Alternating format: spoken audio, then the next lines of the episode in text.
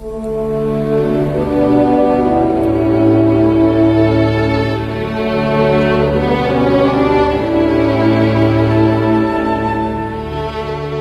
电台，美文美声，深情岁月主题散文。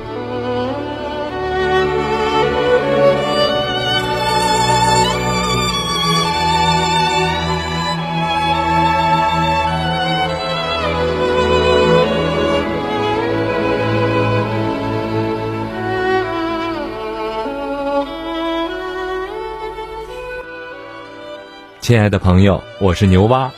今天的节目，我为您朗读作家曹志辉的散文《苦恋情怀》，请分享。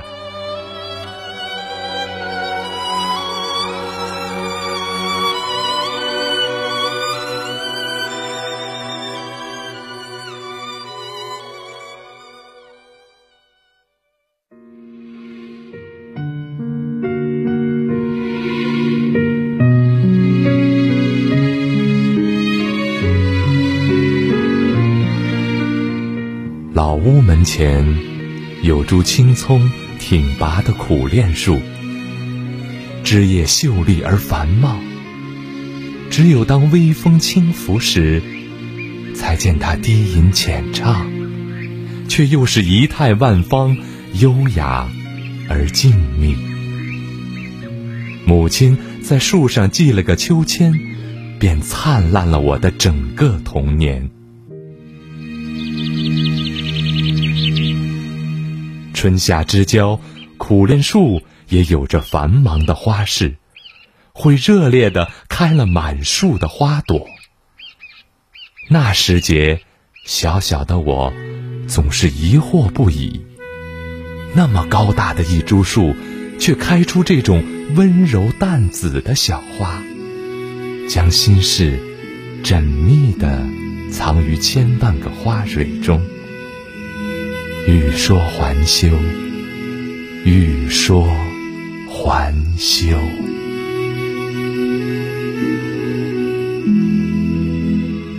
苦恋花虽远不及桂花的幽香，但香气却是淡雅而悠远的，知沁心脾，让人回味无穷。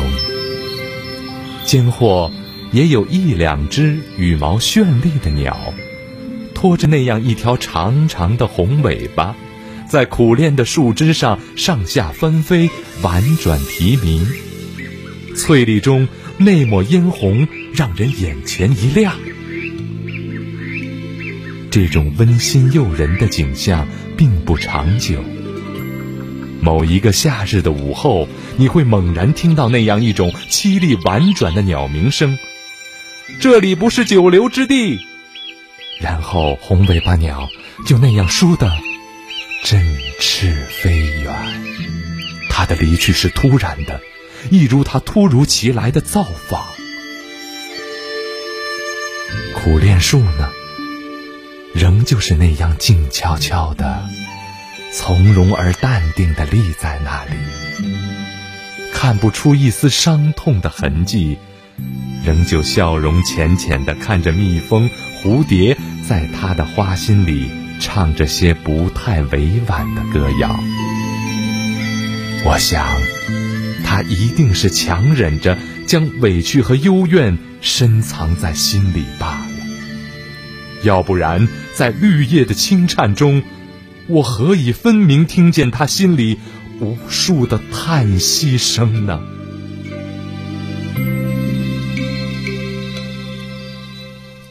繁花过后，苦楝也会结出一大串一大串的果实。那些椭圆形的果子，小巧精致，状如红豆。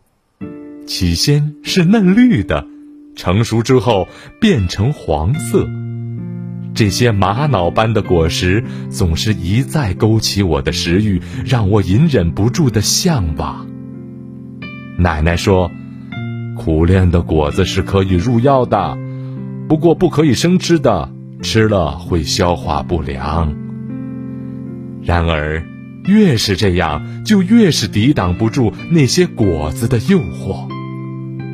终于，在某一个荡秋千的空隙中，我趁奶奶不备，偷偷地搬了凳子，摘了一串终是不敢品尝，就那样久久地护在胸口，久久地闻着那股淡淡的果香。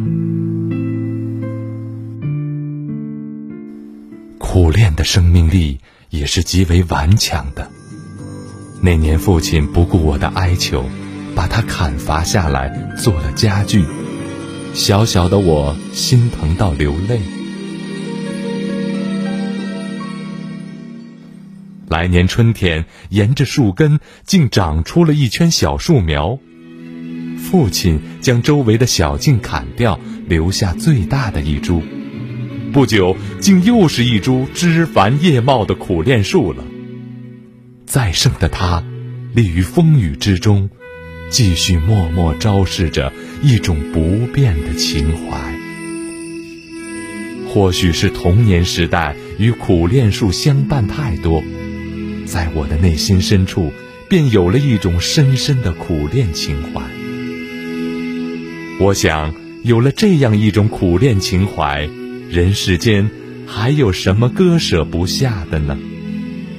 纵然是千鸟飞过，纵然是万木同悲，总还有些挺立下去的风骨与勇气吧。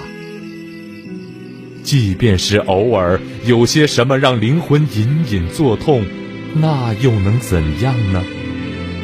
我也只能是把自己幻化成一株苦楝，立在南国微凉的夜空下，以一种亘古不变的姿态，一任。风吹雨打罢了。